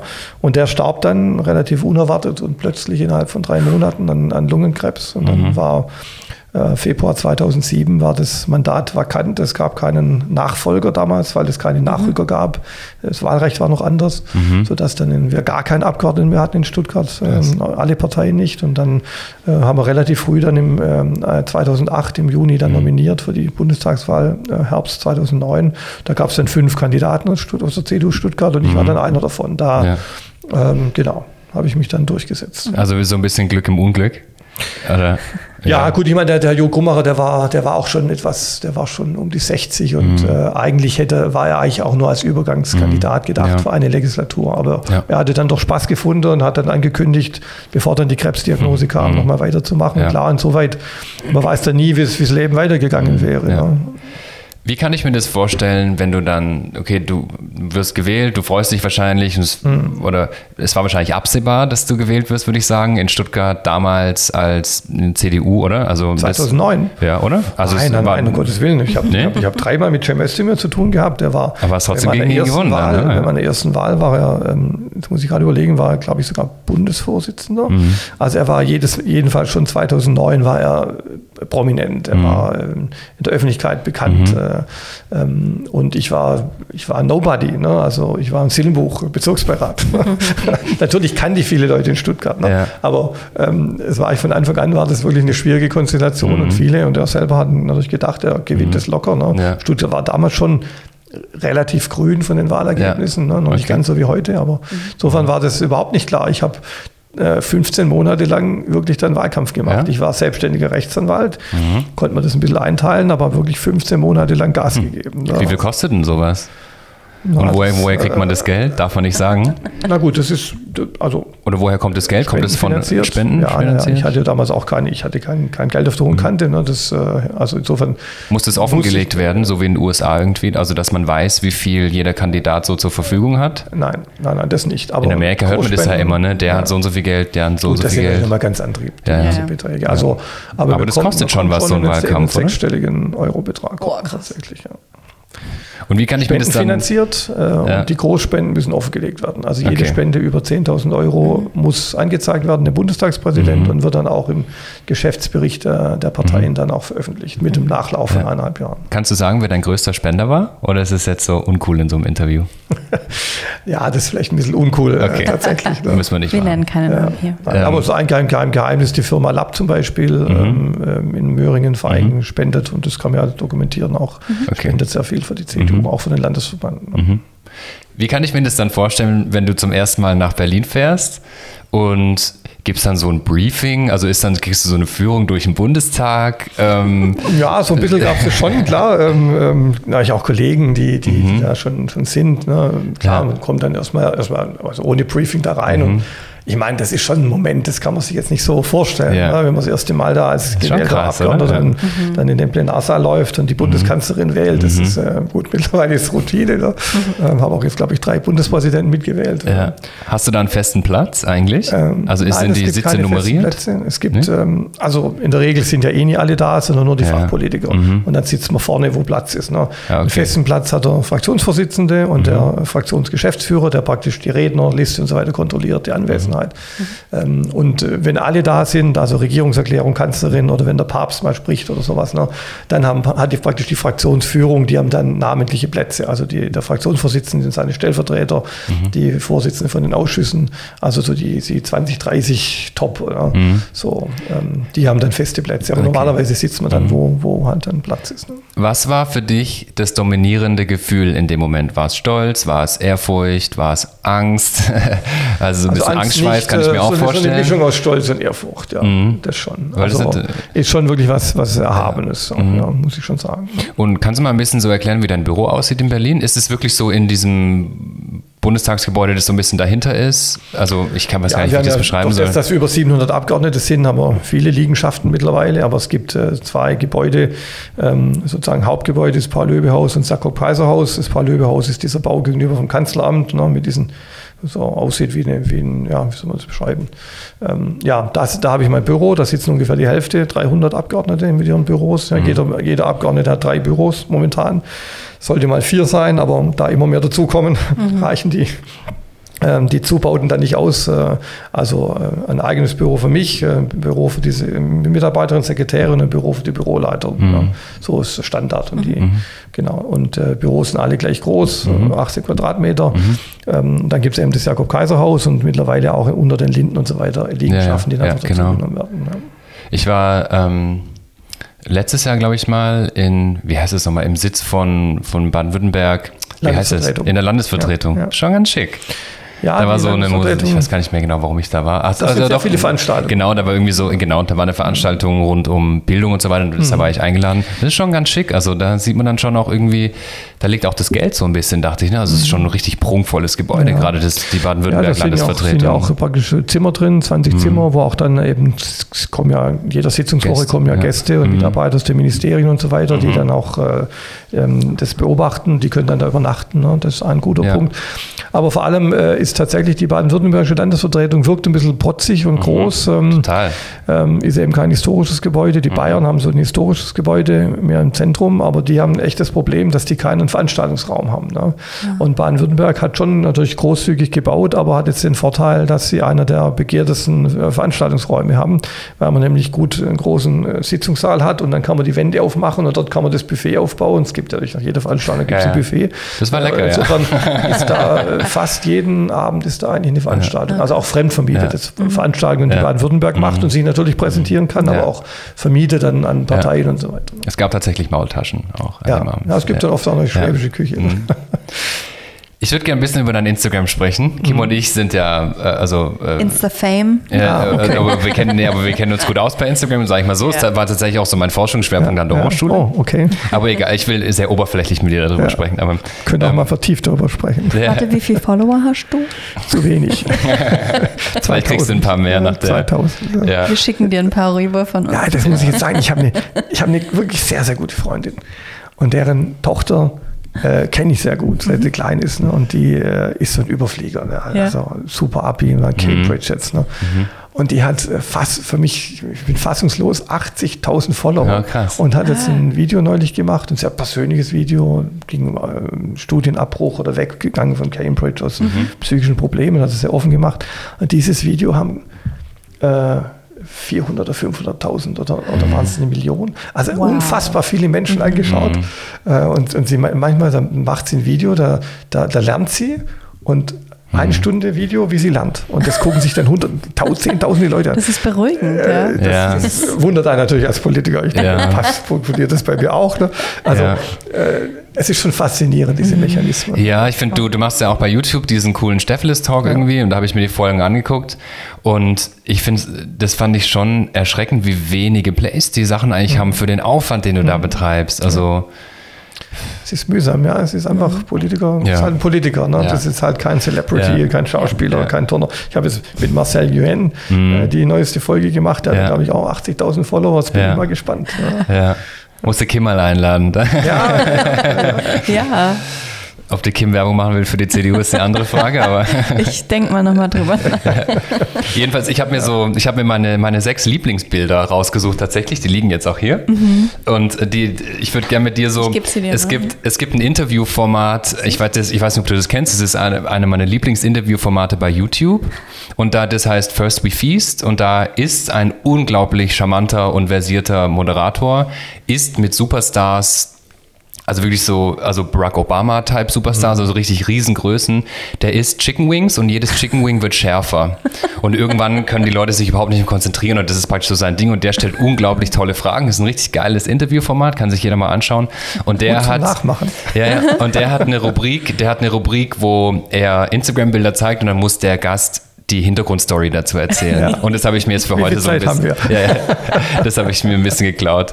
Also das erste das haben wir eigentlich schon ein bisschen beantwortet, steht ähm, Techno-Papa Sven Feth auf der Senf. Ähm, haben wir beantwortet? Äh, nee, aber haben wir so, weil ich dich eigentlich fragen wollte, was, was du für einen Bezug zur Clubkultur hast. Das mhm. haben wir ja durch deine Geschichten eigentlich vorher so ein bisschen beantwortet, weil ich hätte jetzt dich nicht so als Party, Ach so, ja, als, ja. Ähm, als Partywütiger ja, Ich, ich, ich finde diese Techno-Musik einfach, also diese Elektromusik, da kann ich richtig äh, tanzen. Also es macht mir wirklich Spaß, cool. können viele gar nicht verstehen, ja. weil ich auf der anderen Seite Bild daneben ja auch wirklich äh, Fan klassischer Musik bin. ich habe äh, Orgel gelernt, seit ich zehn bin. Ich, oh, hab, ich war auch ganz ordentlich. Ich habe äh, davon gelebt, äh, Keyboardunterricht und Orgelunterricht mhm. zu geben während dem Studium. Ja. Ähm, und ähm, ja, genau, ich spiele auch wahnsinnig gerne Bach. Also insofern, äh, aber diese, diese diese Techno-Musik einfach jetzt äh, so zum Eintauchen, das ja, finde ich cool. super. Ne? Und ja. ich habe den, den, den, Denis Käser ja. ähm, auch interviewt getroffen. Ähm, beim Wahlkampfstand kam der auf mich zu und das ist cool. jemand, sage ich immer, viele CDUler hätten ihn gar nicht mhm. angesprochen, der ja. ein bisschen wie du, Kim, ne, sehr stark, da haben so nicht ganz äh, Tattoos und ja. Glatze und so ein bisschen ja. Tagebart. Und, also sieht jetzt nicht aus wie ein klassischer CDU-Wähler, ja. sag ich mal. Also, ich, ich, muss, ich kann ganz kurz einwerfen, weil viele unserer Hörer werden Dennis nicht kennen und die Senf auch nicht kennen. Das ist, äh, er organisiert eines der größten Techno-Festivals in Stuttgart, so kann man sagen. Nicht nur in Stuttgart, in Europa. Ja, nicht nur, ja, genau, in Europa, ja. Mit genau. 15.000 Leuten. Ne? Ja, genau. Ich habe ihm geholfen, dass er auf die, auf die Messe kann, weil sie keinen Standort mehr hatten. Und seitdem sind wir wirklich gut befreundet und äh, jetzt macht er ja das Partyschiff äh, ja, ja, genau. vom Neckar, Friedas Bier. Ja. Ja, und dann, dann habe ich eben die Möglichkeit da als Schirmherr. Ich war jetzt viele Jahre immer wieder Schirmherr und dann darf ich eben auch Backstage und ja. dann mal Sven Fed auch Hallo sagen. Hast, hast du dem Sven Fed Hallo ja, gesagt? Ja, natürlich, Echt? natürlich auch. Und was ist das Sven so für ein Typ? Ja, der ist eigentlich ganz locker drauf. Der kommt auch ein bisschen in die Jahre jetzt. Ne? Wie viele Drogen hat er genommen an dem Abend? Äh, weiß ich nicht. Äh, die nehmen, glaube ich, alle irgendwie was. Aber, nee, aber es ist wirklich faszinierend, hinter den, den ja. zu stehen und zu sehen. Mhm. Einfach dieses, also hinter dahinter zu stehen und zu sehen, wie diese Menge da, diese mhm. Tausende. Das ist ein tolles da, Gefühl. Äh, und dann diese Light Show. Und, und ja, das ist, das ist also, geil, ja. Es ist für mich wirklich, das ist ja. jedes Jahr, ich gehe da hin, mein Mann mag das überhaupt nicht. ich, ich habe ihn zweimal mitgenommen, ich gesagt, wen gehen wir jetzt, wen gehen wir jetzt? Ich, nehme dich nicht mehr mit. Ne? Ich bin hier von elf bis vier mindestens, ja. aber bis sechs. Und ich möchte jetzt nicht immer. Du musst, ihm, musst ihm zwei, drei mehr Weinschorle einflößen, bevor es losgeht. dann, dann hat er vielleicht ein bisschen mehr Lust. Alkohol ist nicht immer eine Lösung. Aber genau, ja, das stimmt. Okay, auf dem ähm, dritten Foto stehst du mit Flipflops. Genau, das finde ich ganz geil aus Südafrika. Ich finde Flipflops anhabe oder war ich in Südafrika? nee, ganz ich sehe nur gerade von ja. weitem die du, Flipflops. Weil da warst du, glaube ich, auf einem Weingut in Südafrika und ich finde es so geil einfach, wenn Politiker ein Bild posten mit Flipflops. Ich finde es super ungewöhnlich und ich habe gestern mich nicht mehr eingekriegt. Tatsächlich, dann, ja. Oder findest du das nicht? Also, also ich habe ich hab im Urlaub äh, schon auch mal Flipflops an. Ich jetzt, also natürlich darfst du Flipflops anziehen. So, oft, wenn ich jetzt rumlaufe, deshalb ja. eher ungewöhnlich. Aber da war es so furchtbar heiß ja. wie, wie heute. Ja. Aber ich habe, ja. Äh, ich habe, du machst auch tatsächlich Bilder so beim Schwimmen von dir. Ja. ja.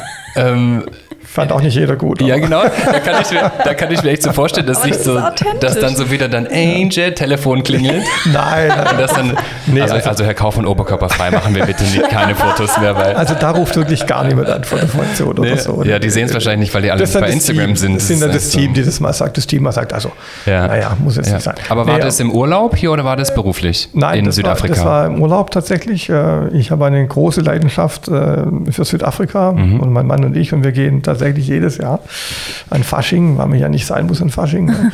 ähm, gehen ja. wir seit vielen, vielen Jahren äh, zwei Wochen nach Kapstadt oder Ach, geil. Zehn, acht Tage, je nachdem, wie es dann mhm. reinpasst. Mhm. Ja. Und ähm, das ist eines dieser herrlichen Weingüter dort. Und mhm. äh, da bin ich dann schon auch mal mit kurzen Hosen und äh, äh, Flipflops oder Sneaker, ja. was weiß ich genau. Ja.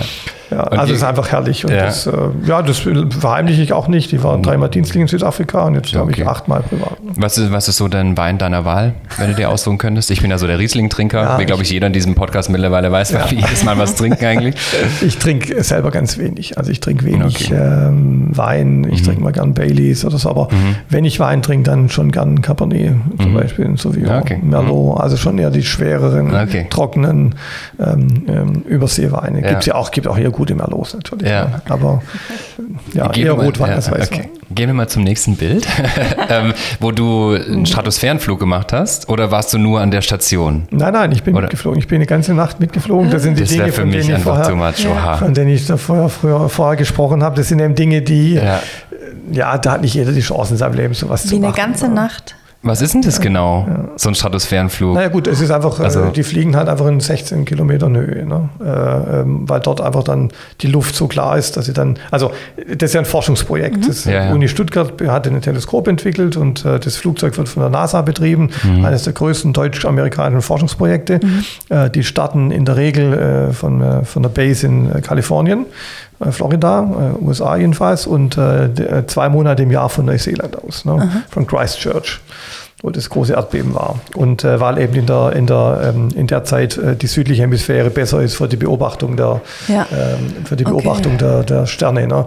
Und dann fliegen die praktisch mit dem Flugzeug äh, mhm. bis in 15, 60 Kilometer Höhe und dann, mhm. dann geht die, die Luke auf und mhm. das Teleskop mhm. und dann, dann im, im Fliegen äh, filmen die praktisch dann die Milchstraße und, und wow. Äh, können da eben ganz andere wow. Sterne nochmal sehen. Und, und was, war, ist, was war deine Rolle bei diesem Projekt? Also warum durftest du da mitfliegen? Ja, also das ist ähm, ein Projekt des, ähm, von der Uni Stuttgart und dem Deutschen Luft- und Raumfahrtinstitut. Mhm. Äh, Deutsches Luft- und Raumfahrtinstitut ist Teil des Helmholtz-Institutes, äh, ja. Helmholtz-Gemeinschaft. Da bin ich im Senat, also einer von zwei Politikern, die verantworten jedes Jahr dreieinhalb Milliarden Euro Forschungsgelder mhm. und finanzieren eben solche Projekte. Mhm. Der Bundestag natürlich dann auch. Äh, und als Forschungspolitiker und Sprecher und zuständig für, für internationale Forschungsinfrastrukturen ähm, hatte ich eben mal gebeten, da mitfliegen zu dürfen oder wurde eingeladen mitzufliegen. Mhm. Dann musste ich erstmal nach Neuseeland. Das war natürlich ähm, wow. Äh, schade. Aber Flugangst hast du nicht? Nein, hatte ich nicht. Okay. Nur die Anreise, das war, das war wirklich mal was, was gar nicht geklappt hat. Ich war also wirklich 50 oh, Stunden unterwegs mit, mit, Singapore Airlines, weil uh. gar nichts geklappt hat bei dieser Reise. Aber, aber Singapur ohne, geht ja eigentlich. Aber bei ja, Singapore Airlines kann man sich schon ganz wohlfühlen. Das beste Airline, ja. aber das hat nichts geklappt. Und ich hatte das aus Gepäck oh. dann drei Tage nicht, was oh schwierig war, weil da unten war es kalt und hier mhm. war Sommer, es war im August. Mhm. Dann hatte ich tatsächlich, muss ich erstmal Kleider einkaufen. Oh nein. Das ist klassisch, ja. Aber war, war toll. Da, ähm, war in dem Flugzeug ist, dem, ja, ist nicht Foto. geheizt auf, in dem Flugzeug. Also ich muss tatsächlich Pullover oh, und so kaufen. Ja. Äh, aber das ist natürlich schon ein einmaliges Erlebnis. Ja. Ne? Ja. Das ist schon toll. Geil. Und äh, zum nächsten Bild, was, was du dir vorgenommen hast, ist mehr Sport zu machen. Wie läuft es denn, Stefan, mit dem, mit dem Mehrsport? Habt, ja, ihr so, habt ihr so ein Gym im Bundestag? Es gibt auch eine Sporthalle. Und, ah, das ist ja das Bundesgym. Nein, ich, ich, ich, muss wirklich, ich bin jetzt nicht, manche Leute müssen laufen, ich sage immer, ich muss Politik machen, aber, ähm, ja, aber ich fühle mich schon ganz wohl äh, eigentlich, wenn ich es dann gemacht habe. Das war jetzt für einen guten Zweck, ne? so, ein, so ein Lauf für Kinderrechte. Ähm, ich merke es dann schon, wenn ich halt lange gelaufen bin, dann sind fünf Kilometer sind dann schon und ich mache ja. beim Lauf, auch beim, beim ähm, Lauf der AIDS-Hilfe immer noch mit, jedes ja. Jahr für, für, für ähm, na, wie heißt der, Lebenslauf. Mhm. Ähm, aber ich möchte eigentlich schon regelmäßiger laufen. Mhm. Das ist nur das Problem, morgens geht es irgendwie nicht, abends geht es nicht. Also mhm. ich finde irgendwie die Zeit nicht. Ja. Ne? Und, ähm, du baust vielleicht in deinem Büro so ein, so ein wie nennt man diese Dinger? So ein Lauf? Ja, so ein mag ich auch nicht. Ist so ein Rudergerät, finde ich ganz gut. Ah, ja, aber ich hatte jetzt tatsächlich mit meinem Büro immer gesagt, ich mache jetzt neben dem Steffeles Talk, mache ich jetzt den Steffeles Walk. Ne? Und treffe mich dann immer mit Leuten oder auch mit dem Team und dann, als man so einen Team, Termin hat, wo man dann auch muss, ne? wo jemand auf einen wartet zum Beispiel. Beispiel. Ne? Und dann ja. renne ich die Staffel hoch und ja. runter. Die Sünderstaffel bei mir zum Beispiel. Mhm. Das ist ja ganz nett. Also ich weiß, du hast ja kein Netflix, aber du musst dir irgendwann trotzdem mal House of Cards angucken, weil... Viel gehört, ja. Ja, der hat nämlich auch ein ganz cooles Rudergerät, das man jetzt für 3000 ah, ja. Euro, das kostet, glaube ich, zweieinhalb bis 3000 Euro mittlerweile kann man das kaufen. Okay. Und ja. wenn du das angeguckt hast, kannst du danach Staircase angucken. Da geht es ähm, um einen Anwaltsfall. Das ist auch vielleicht okay. interessant für ja. dich. Ja, Anwälte im politischen Umfeld ist auch ein, ein beliebtes, ein beliebtes Thema. ja.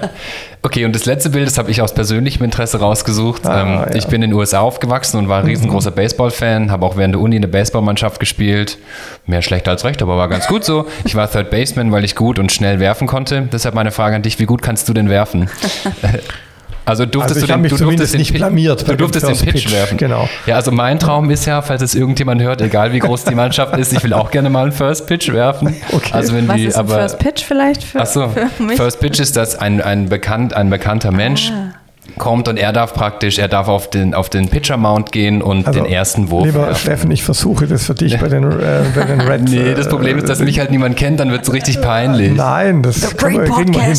Der Vorsitzende dieses Vereins ist ein guter Freund von mir und äh, ja, die, ist, klar. ist ja, die sind ja wirklich auch ziemlich gut und haben, Mega die, cool, haben ja. das Glück, dass natürlich hier durch die Amerikaner, die hier ja. äh, in der Base sind, äh, ja, und auch gutes äh, Publikum haben. Ähm, auch Trainer haben. Ne? Die haben Leute, die halt wirklich dann auch das können und äh, einer, einer der, der Trainer ist tatsächlich, kommt halt aus Amerika und, und äh, ja.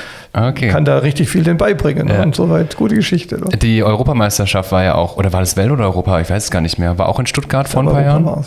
Und es war die schönste Woche für mich. Da habe ich mir freigenommen und war jeden Tag bei allen Spielen. Das also war richtig die, geil. Ich finde die Spiele ja schon ziemlich langatmig. Ja, dass ich das mal so da musst, du musst mal mit meinem Vater zu einem, zu einem Spiel gehen, weil mit okay. der, der labert einfach drei Stunden durch und der labert da nicht hin und erklärt dir alles haargenau und okay. danach fände es auch spannend. Okay. Also. Ja, ich hatte das jetzt schon. Ich war ja dann drei, vier Mal dort und habe mir so Spiele angeschaut. Ja. Ich auch immer mit der Erläuterung. Aber ja, also es ist schon, es zieht sich etwas, finde ich. Ja, das ja. aber man geht ja dorthin, um Bier zu trinken genau. und Hotdogs ah, zu essen. Ja, das ist ja so das, das ganze Umfeld. So, jetzt habe ich das kapiert. Geht und kommt und geht. Es ist ja auch nicht so, dass man das wie beim Fußball dann so auf der Tribüne Ja, ja genau. Nicht alle jedenfalls. Aber hat was. Ist ein schönes Gelände und die bauen jetzt auch nochmal dazu. Ähm, ja, ja. Also die das ist richtig schön. ja. Wir haben schon ziemlich viel gequatscht, aber ich würde gerne noch, falls du noch zehn Minuten Zeit hast, mit dir über ein paar so Makrothemen sprechen. Mhm. Die habe ich mich fürs, fürs, Ende, äh, fürs okay. Ende jetzt aufgehoben. ähm, das hast du ja natürlich mitbekommen. Das, was vor zwei oder drei Wochen war, das als ähm, die, die junge Abgeordnete in den USA als Bitch beschimpft wurde von Ted Yoho, hieß der. Das ging natürlich durch die ganzen Medien. Was denkt denn ein Politiker darüber, wenn er sowas hört? Ähm, weil ich glaube, die ganze Welt war schockiert. Ne? Dieser Ted Yoho, der hat ungefähr so viele Follower wie du bei Instagram, mhm. nämlich so zweieinhalbtausend oder so. Mhm. Und der hatte, glaube ich, 40.000 negativ Hasskommentare mhm. innerhalb von den ersten paar Stunden so. Ähm, kann es sein, dass Politiker sich gegenseitig so beschimpfen, direkt in Anwesenheit mit mhm. Journalisten vor dem Kapitol so? Also ja, also geht natürlich gar nicht, aber auf der anderen Seite sind auch nur Menschen. Ne? Und mhm. äh, wir haben schon eine gewisse Verrohung auch in der politischen Kommunikation, auch in der mhm. Binnenkommunikation, auch im Bundestag, seit die AfD da ist, mhm. muss man so offen sagen. Da ja. fallen auch Worte, die man ja. in Reden, ähm, die man eigentlich bisher nicht, ge ja. Ist dir auch schon mal der Kragen geplatzt? Also ich, ich kann mich beherrschen, ne? aber jetzt äh, vor allem auch von, von Seiten des AfD dann immer gegen andere. Ne? Ähm, aber insgesamt äh, hat sich die politische Kommunikation schon verändert und sowas. Äh, klar, ich meine, dass man sich auch mal persönlich äh, nicht mag und auch mal streitet, ähm, aber das hat schon mal eine andere Qualität. Mhm, und da waren ja Leute Fall, dabei ja. gewesen. Also von mhm. daher geht, geht natürlich gar nicht. Ne? Aber auf der anderen Seite, klar, Mensch, Politiker sind auch noch Menschen, mhm. haben auch mal äh, Emotionen, ne? ähm, mhm. aber das war sicherlich Aber gab es da in dem Fall eine Entschuldigung eigentlich? Ja, der hat sich dann so ein bisschen entschuldigt, aber okay. er hat seine er hat, glaube ich, seine, ähm, seine Tochter und seine Frau vorgeschoben so ein bisschen und hey. daraufhin gab es dann dieses YouTube-Video von mhm. der Alexandria, die, mhm. das, die ganz viel, das ganz viele Plays bekommen hat, dass er gesagt hat, hey, du bist ein gestandener Mann, schieb bitte nicht deine, deine, mhm. dein Kind vor. Ja. So, ja. Irgendwie so, ja, aber kann man sich auf jeden Fall mal angucken, das, das fand ich irgendwie ganz nett. Dem Cem mir ist dann vor ein paar Wochen der Kragen geplatzt auf der Königstraße. Hast du das ja, Interview ja, gesehen? Das habe ich gesehen, ja, ja. Aber ja. ja. ich weiß auch nicht so genau. Ich finde, als Politiker hat man natürlich schon die Aufgabe, irgendwie immer gesetzt zu sein. Ja. Finde ich, aber irgendwann platzt man. Zumindest, wenn man gerade gefilmt wird, sollte man ja, es ja, beherrschen. Dann noch das zweite Thema einfach. Ähm, was für ein Gefühl hattest du, als zum ersten Mal die ganzen AfD-Abgeordneten im Bundestag saßen mit dir? Ja. Ja, das war tatsächlich ein sehr befremdlicher Moment, ne, weil die ähm, ja, erstmal sind es tatsächlich viele Männer in dunklen Anzügen. Ne? Das mhm. CDU auch schon, aber da noch mehr. Ne? Mhm. Ähm, und äh, wir pflegen ja auch tatsächlich jetzt kaum persönliche Kontakte. Ich meine, ich kenne die Kollegen aus Stuttgart.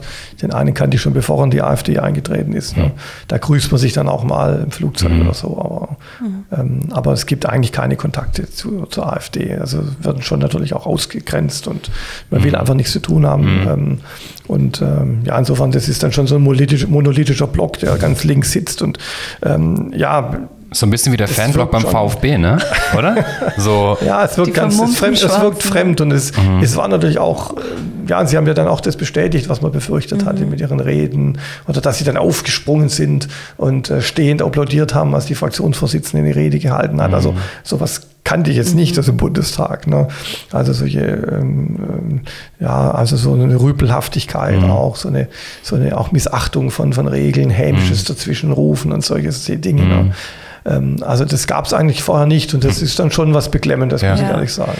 Die einen, so die eine Seite der, oder die eine Seite der Menschen, wie sagt man, äh, hilft mir kurz, die, also die, das eine Feld, mhm. das eine Feld auf der linken Seite so, die, die sagen, man soll mit der AfD gar nicht kommunizieren und die blockieren bei Facebook, bei Instagram und gar nicht mit den quatschen. Mhm. Und dann gibt es die, die andere, Fraktion. Äh, die andere, nee, ich meine gar nicht Fraktion, sondern einfach insgesamt ja, die Menschheit in Deutschland ja. so. Und die anderen sagen, ähm, doch, man muss mit denen diskutieren, man muss sie vielleicht belehren oder so. Wie denkst mhm. du darüber nach?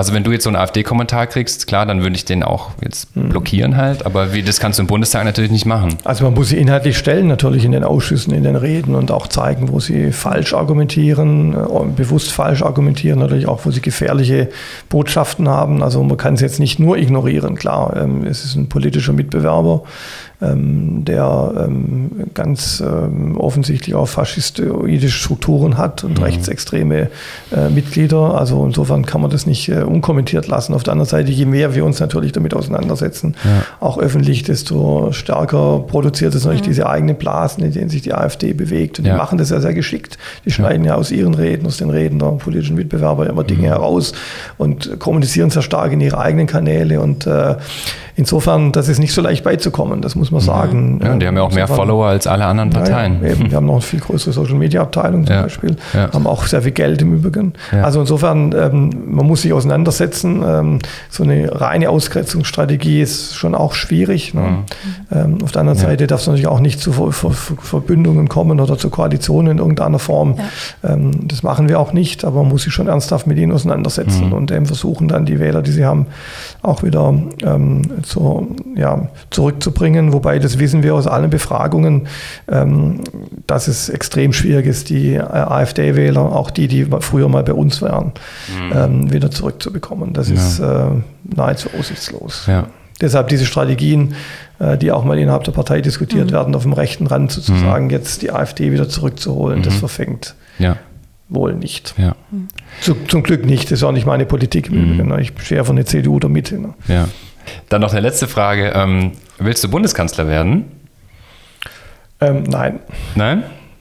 Also das ist eine Frage, die ist äh, jetzt doch relativ weit von, äh, von der Realität auch entfernt. Wirklich? Aber natürlich Warum? ist es ein ja, also ich bin jetzt ja doch im Alter schon, ähm, jetzt gucken wir uns den Jens Spahn an, der ist zehn Jahre jünger, äh, ist früher, hat früher angefangen und äh, hat natürlich ganz andere Sorry, Startvoraussetzungen. In den USA tritt jetzt jemand an, der 80 ja, ist. Also das ist aber nicht das Deutsche. Du bist System. doch noch jung. Du bist noch relativ jung. Ist es wirklich so abwegig? Das aber, weil vom, also vom, ist der, ist der Step, klar, natürlich ist der Step vom Bundestag zum Bundeskanzler sehr groß, aber ich meine, du bist auch in einer Partei, wo du es ja, schaffen ja. könntest. Grundsätzlich, ja, es ist nichts Undenkbares. Es werden auch manchmal Menschen Minister, von denen man es nicht erwartet hätte. Ne? Ähm, in Deutschland. Das halte ich durchaus nicht unrealistisch. Also, das wäre schon was, was möglich wäre im Bereich des Möglichen, jetzt äh, Minister zu werden. Aber ähm, Bundeskanzler ist natürlich nochmal eine andere, äh, nochmal eine andere Dimension. Da spielen einfach auch ganz andere Mechanismen mit. Mhm. Äh, von daher, das äh, ist kein nichts, was ich mir jetzt zum Ziel setzen würde. Aber okay. natürlich eine absolut spannende und herausfordernde Aufgabe. Ja. Immerhin hast du mit der Bundeskanzlerin oder mit dem Bundeskanzler zu tun. Das können ja auch nicht so viele Menschen von das sich stimmt, sagen. Das stimmt. Ja. Hey Stefan, vielen Dank für deine Zeit. Ähm, wir haben jetzt doch echt wieder fast anderthalb Stunden gequatscht. Freut mich voll, dass du dir die Zeit genommen hast. Und Sehr gerne, hat Spaß gemacht. Kann man ja auch mal dazu sagen, dass der Kontakt lief super easy und schnell, sowohl über dich als auch über deinen Assistenten. Das finde ich eigentlich auch nicht selbstverständlich. Insofern. Ja, danke für deine Zeit. Ja, auch nochmal danke dafür. Ich glaube, es war super informativ und äh, werden wahrscheinlich noch ein bisschen weiter quatschen können. Ich danke euch. Ja. So machen wir es, ja. Falls ihr, liebe Zuhörerinnen und Zuhörer, noch jemanden habt, wo ihr ihr denkt, äh, den müssen Kim und Steffen unbedingt mal interviewen, dann schickt uns doch bitte eine Nachricht bei Instagram zum Beispiel oder auf soistdasleben.com. Da haben wir ganz politically correct auch äh, äh, ein Kontaktformular äh, eingebettet, wo wir nicht nachvollziehen können, woher die Nachrichten kommen. Ansonsten wünschen wir euch einen ganz schönen Tag, ähm, wo auch immer ihr seid und was immer ihr macht. Bis bald, euer Steffen. Und eure Kim. Tschüss. Ciao.